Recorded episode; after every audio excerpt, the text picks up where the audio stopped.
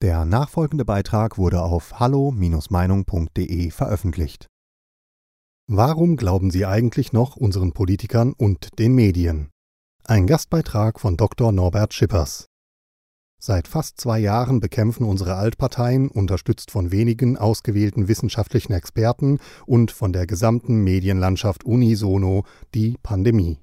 Dabei gibt es nur eine Richtung, es herrscht quasi eine Daueralternativlosigkeit, der Virus zwingt gewissermaßen zu immer strengeren Maßnahmen. Die Bilanz ist allerdings, um es noch positiv auszudrücken, sehr ernüchternd.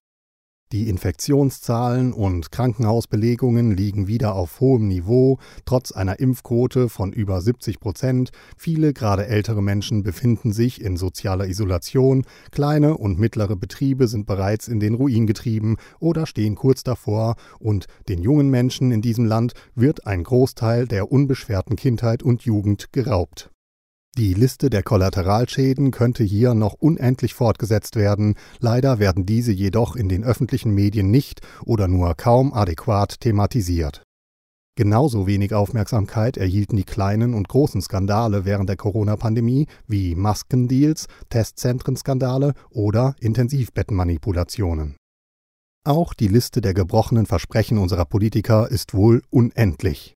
Mit dem Wissen von heute würde man den Einzelhandel nicht mehr schließen, nur vier Wochen Wellenbrecher-Lockdown, wenn alle Menschen ein Impfangebot haben, es wird keine Impfpflicht geben und so weiter.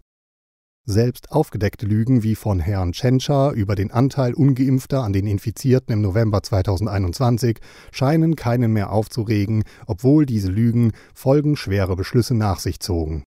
Auch hier legen die allermeisten Medien nicht die Finger in diese offene Wunde. Auf der anderen Seite werden uns wesentliche Informationen, die nicht passen, komplett vorenthalten. Wie hoch ist der Anteil der geimpften oder ungeimpften auf den Intensivstationen? Wie viele als Corona-Patienten gelistete in den Krankenhäusern sind wegen anderer Erkrankungen stationär? Wieso wurden Länder wie Italien, Spanien und Portugal vor Wochen noch wegen ihrer hohen Impfquote und den geringen Infektionen gelobt? Und jetzt, wo diese Länder sogar wieder teils höhere Infektionszahlen als Deutschland aufweisen, hört man nichts mehr von diesem Lob, sondern benutzt sie allenfalls wieder zum Hochschaukeln der einschränkenden Maßnahmen.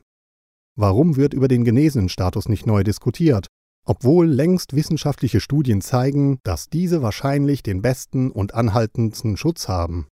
Wieso soll auch bei Genesenen eine Impfung erzwungen werden? Und warum spielen Antikörperuntersuchungen so gar keine Rolle? Man könnte diese doch zum Beispiel bei Kindern vor einer Impfung bestimmen. Wie viele haben vielleicht schon unbemerkt eine natürliche Immunität erlangt und bräuchten erst recht keine Impfung? Auch hier fallen mir noch tausende Fragen ein, die aber in der öffentlichen Diskussion keinen Platz finden. Auffallend ist zu guter Letzt noch eine zunehmend aggressive Rhetorik der politisch Verantwortlichen, pauschale Verurteilungen mit Begriffen wie Covidioten, Corona-Leugner, Querdenker, gefährliche Sozialschädlinge oder sogar Rechtsradikale sind an der Tagesordnung.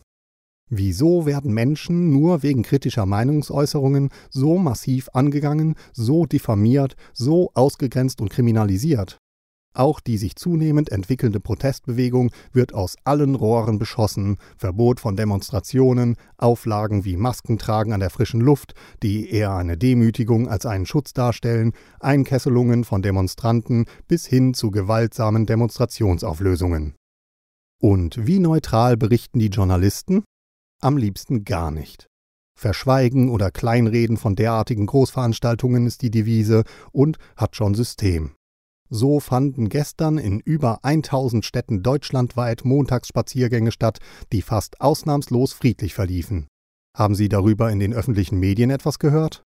Lediglich in der Tagesschau wurde kurz von 20.000 Teilnehmern deutschlandweit geredet. Kann das stimmen? Das hieße 20 Teilnehmer pro Stadt. Hierzu kann man eigentlich nur laut lachen, wenn man sich die Bilder von diesen Spaziergängen in den sozialen Medien anschaut. Wir reden wahrscheinlich eher über Hunderttausende, allein in Rostock sollen 17.000 Teilnehmer gewesen sein.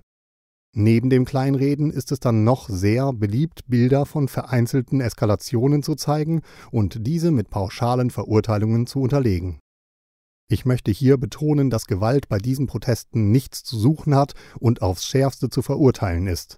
Ich möchte aber auch die Möglichkeit in Betracht gezogen wissen, dass Gewalt auch provoziert werden kann. Mit gesundem Menschenverstand komme ich angesichts dieser doch eher katastrophalen Bilanz nicht mehr klar, oder verstehen Sie die Welt noch? Haben Sie trotz dieser massiven Verfehlungen und Verzerrungen irgendwelche politischen Konsequenzen gesehen? Ist nur ein verantwortlicher Politiker zurückgetreten oder wurde dies einmal von den Medien gefordert? Glauben Sie wirklich, dass alle Demonstranten radikalisiert sind und nur den Staat sabotieren wollen?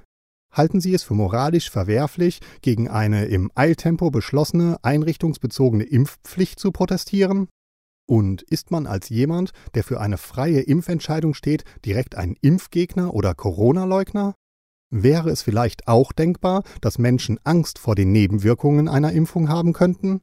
Ist es nicht auch berechtigt, ein Jahr nach Beginn der Impfungen die Ergebnisse kritisch zu hinterfragen? Können Sie sich vorstellen, dass die überwiegende Anzahl der Demonstranten Sorgen um unsere Zukunft und die unserer Kinder haben? Glauben Sie wirklich, dass diese Menschen, die für die Einhaltung auch ihrer Grundrechte und ihrer Freiheit demonstrieren, Ihnen etwas Böses wollen?